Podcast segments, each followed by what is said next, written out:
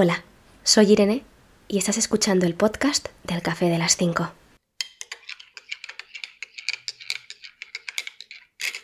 Vale, pues sigamos con mi viaje a Tailandia, esta vez Chiang Mai parte 1.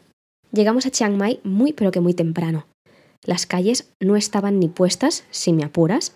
Nos acabábamos de levantar, recordemos que habíamos dormido en un bus. Cuando llegamos llovía y no había casi nadie en la estación. Los únicos que se acercaban eran los nuevos tuktukeros. Y así como dato curioso, en Chiang Mai no están los típicos tuktuks de Bangkok. En Chiang Mai conducen unas furgonetas rojas a las que llaman red vans, que son mucho más alargadas que los tuktuks. Bueno, pues eso, que como es obvio, se nos acercaban para ver a dónde podían llevarnos. El problema es que no nos entendíamos. O sea, en esa parte del país no hablaban nada de inglés no teníamos internet para enseñarles el mapa con la dirección, y ellos, como es obvio también, solo querían hacer dinero y nos metían prisa. Pero es que por mucha prisa que nos metieran, es que seguíamos sin entendernos. Al final, no recuerdo ni cómo, cogimos una red van y nos llevó donde queríamos ir.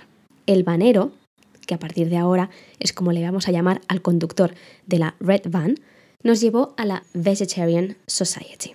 En realidad, o sea, ya habíamos desayunado entre comillas en el bus, pero es que eran las 7 de la mañana y no podíamos hacer el check-in en el hotel tan temprano, así que decidimos premeditadamente, porque habíamos decidido antes de llegar a Chiang Mai esto, de ir a desayunar a la Vegetarian Society. He de decir, antes de nada, que nuestra estancia en Chiang Mai estaba bastante calculada. O sea, es decir, antes de coger el bus en Ayutthaya, el bus en el que dormimos, planeamos bastante bien nuestro primer día en Chiang Mai. No, realmente no queríamos que nos pasara como en, en Ayutthaya, que nos fuimos, os acordáis, ¿no? Nos fuimos antes de Bangkok, porque hubo ahí un poquito de, de problema, bueno, no de problema, sino que nos despistamos en realidad y nos fuimos antes de Bangkok y por eso llegamos antes a Ayutthaya. Bueno, la cuestión es que no nos iba a pasar esto en Chiang Mai, así que por eso preparamos bastante bien nuestro primer día en Chiang Mai. De hecho, descubrimos la Vegetarian Society en algún blog de internet, que ahora ya ahora mismo no recuerdo cuál es, ni ahora ni en su momento. Y la verdad es que fue una experiencia guay ir a parar allí. La verdad, fue diferente. A mí me recordó a una comuna hippie en la que servían comida y bebidas a todas aquellas personas que entraban.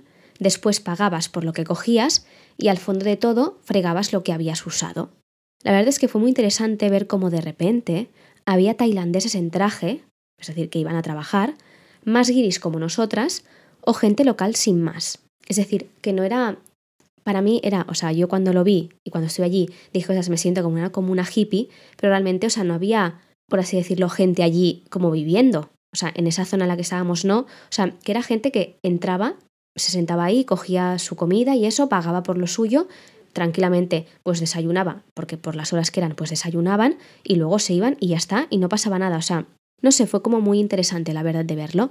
Y también fue muy interesante vivir la aparición del rey en pantalla y cómo se hizo el silencio cuando éste hablaba. Eso sí que me llama mucha atención, porque a según qué horas aparece el rey en todas las televisiones, dando como un, un mensaje, obviamente en tailandés, que no entendimos nada. Y curiosamente, o sea, es que reinó el silencio. O sea, increíble, la verdad.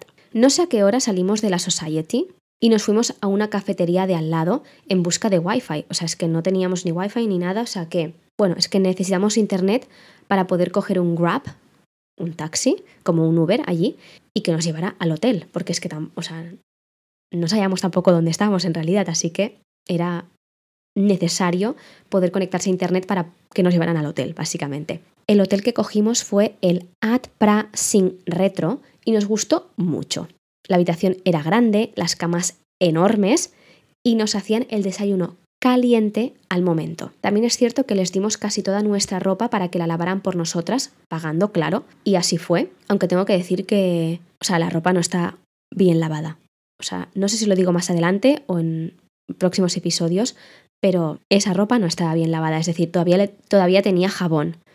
Y fue bastante incómodo llevarla porque, porque no, o sea, no estaba bien lavada. Realmente tengo un trauma, o sea, lo reconozco, ¿eh? O sea, porque realmente los que escuchéis esto y las que escuchéis esto diréis, eh, con la ropa, ¿qué te ha pasado? O sea, ¿qué está pasando con la ropa en Tailandia? No, no, es que lo de la ropa en Tailandia es un tema aparte, ¿eh? o sea, lo recuerdo fatal, o sea, pero bueno, dejemos la ropa a un lado y sigamos. Una vez dejamos todo en el hotel, nos dispusimos a ir a la cárcel de mujeres, entre comillas, para hacernos el famoso masaje tailandés. Es algo que en casi todos, por no decir todos los blogs de viaje, si buscas Chiang Mai, te propondrán ir a, hacer, a que te hagan el masaje, el masaje tailandés y si puede ser que te lo hagan las mujeres, entre comillas, en prisión. Nosotros fuimos al Chiang Mai Women Correctional Institution Vocational Training Center y nos encantó. Un nombre muy largo, pero es cierto que el sitio nos encantó, el lugar en sí es bonito e incluso puedes comer allí, de hecho nosotros lo hicimos. Pagamos 400 bahts cada una y nos hicieron un masaje completo que creo que siempre recordaremos por las anécdotas que surgieron durante este masaje. Realmente, respecto a este tema, porque a lo mejor tú escuchándolo dices, ¿ha sido a una, entre comillas, bueno, no era la cárcel, es obviamente no vas a prisión, no vas a, la cárcel en sí, sino que es como un centro, un correccional, ¿no? Por así decirlo, más o menos, que tampoco, o sea, tú lo ves y dices, esto es un correccional, o sea, no, pero para que nos entendamos, sí, ¿no? O sea, realmente las mujeres que están ahí son mujeres que están en, en prisión, o sea, están detenidas. Y claro, tú a lo mejor piensas, ¿en serio vas a un sitio así como que te estás aprovechando de esas mujeres? O sea, realmente esas mujeres están ahí porque están haciendo un proyecto con ellas, es decir, es como que les dan la, la oportunidad de poder reinsertarse en la sociedad, por así decirlo. Y claro, realmente la experiencia fue, fue muy positiva porque, bueno, vale la, yo considero que vale la pena ir allí, ya no solo por el masaje, porque obviamente las forman y todo, o sea, no es que te hagan un masaje de mierda, ¿no? O sea, son mujeres a las que forman para poder hacer estos masajes. Pero ya no solo es lo que os digo, ya no solo es por el masaje, sino por, el, por ver el proyecto que están llevando a cabo con esas mujeres. Porque al final les están dando una oportunidad para reinsertarse en la sociedad que realmente no sabemos lo que han hecho estas mujeres, ¿eh? o sea, no lo sabemos.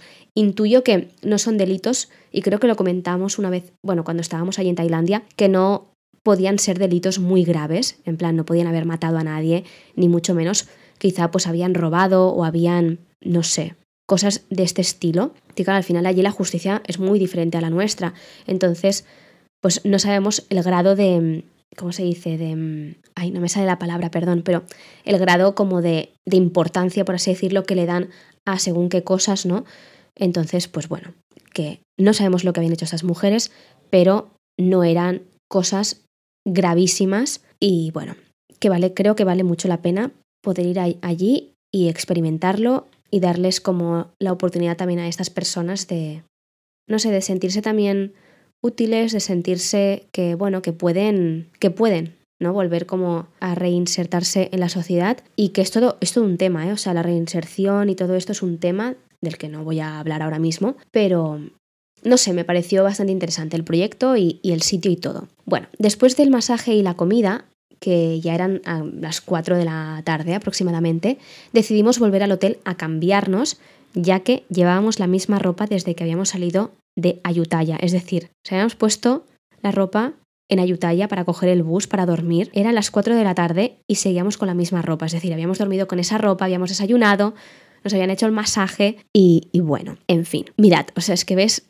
realmente lo de la ropa es un trauma, o sea, lo, ya creo que va siendo hora de reconocerlo, porque aquí pongo, o sea, en la entrada, como ya sabéis que estoy leyendo la entrada y la estamos comentando, pongo, desde aquí vuelvo a hacer otro llamamiento sobre la ropa. Llevaos más ropa de la que creéis que vais a usar. En Tailandia hace mucho calor, como de repente se pone a llover y seguramente te gustará cambiarte de ropa si sudas mucho o te mojas demasiado. Hacer la colada, como ya dije en otra entrada, no es caro, pero no vas a estar todo el viaje poniendo lavadoras, así que hacedme caso. Llevaos ropa. No os fiéis de compraros allí por muy barato que sea. De nada. o sea, es que es tremendo, tremendo el drama con la ropa, lo reconozco. Pero bueno, hacedme caso, llevaos más ropa de la que os pensáis que os vais a poner no es cuestión de llevarte todo el armario, pero sí de llevarte ropa suficiente. Hacedme caso, de verdad. Bueno, sigamos. Por la noche cogimos un Grab que nos llevó al Night Bazaar. Íbamos en busca de ropa nueva, pero fue bastante catastrófico, así que es que ya no hago más comentarios al respecto. El Night Bazaar, pues podéis imaginaros un poco lo que es, ¿no? Un sinfín de tiendecitas y sitios para comer en plan callejero. Aquel día nos pasó algo bastante relevante para los próximos días y es que en una de las tiendas de ropa, la mujer que trabajaba ahí nos insultó. No sé exactamente qué nos dijo, porque nos lo dijo en tailandés y no entendíamos tailandés, pero sonó cero amigable. Y nos supuestamente nos insultó porque no habíamos comprado nada después de habernos estado probando algunas cosas. Bueno, entiendo que pudo o estuvo feo por nuestra parte, bueno, entre comillas también feo, ¿no? Porque tú al final tú vas a a una tienda de ropa y obviamente pues te pruebas cosas y si te gusta cómo te quedan, te las puedes comprar o no. O sea, no tengo la obligación de comprarme algo aunque me lo pruebe, ¿no? O sea, esa es la cosa, ¿no? Entonces, claro, es un poco well, que entiendo que a esa señora o a esa mujer le molestase, pero tampoco era plan de insultarnos, ¿no? Bueno, el próximo día en Tailandia, es decir, para que nos entendamos posiblemente sea el siguiente episodio, os contaré qué pasó con esta, eh, con esta mujer en Chiang Mai y como ya os dije, Tailandia me enseñó muchas cosas, entre ellas pues lo que pasó en Khao San Road, que ya podéis escuchar en el podcast, y otra de las cosas que me enseñó fue pues lo que os contaré a raíz de lo que os acabo de decir que pasó con esa señora, pues también me enseñó otra cosa y os lo contaré en el próximo episodio porque da para otro episodio. Y nada, bueno, después de cenar, todavía era temprano y paseando empezamos a oír música y fuimos a parar a un sitio llamado Ploen Ruede, no sé cómo se pronuncia, la verdad. Era un night market con tiendas y puestos de comida, además de música en directo. Y claro, pues nosotras ya estábamos en nuestra salsa. Plan, música, ambientillo, tomar algo, pues perfecto. Intentamos irnos pronto al hotel para descansar, ya que la noche anterior habíamos dormido en un bus, no nos olvidemos, y nuestros cuerpos necesitaban una cama para empezar el día descansadas y a tope para hacer turismo por Chiang Mai. Así que vamos a dejarlo aquí. Espero que os haya gustado el primer día en Chiang Mai y nos escuchamos en el próximo episodio hablando de lo que pasó con aquella señora en este Night Bazaar. Así que nada, un abrazo, un besito y hasta pronto.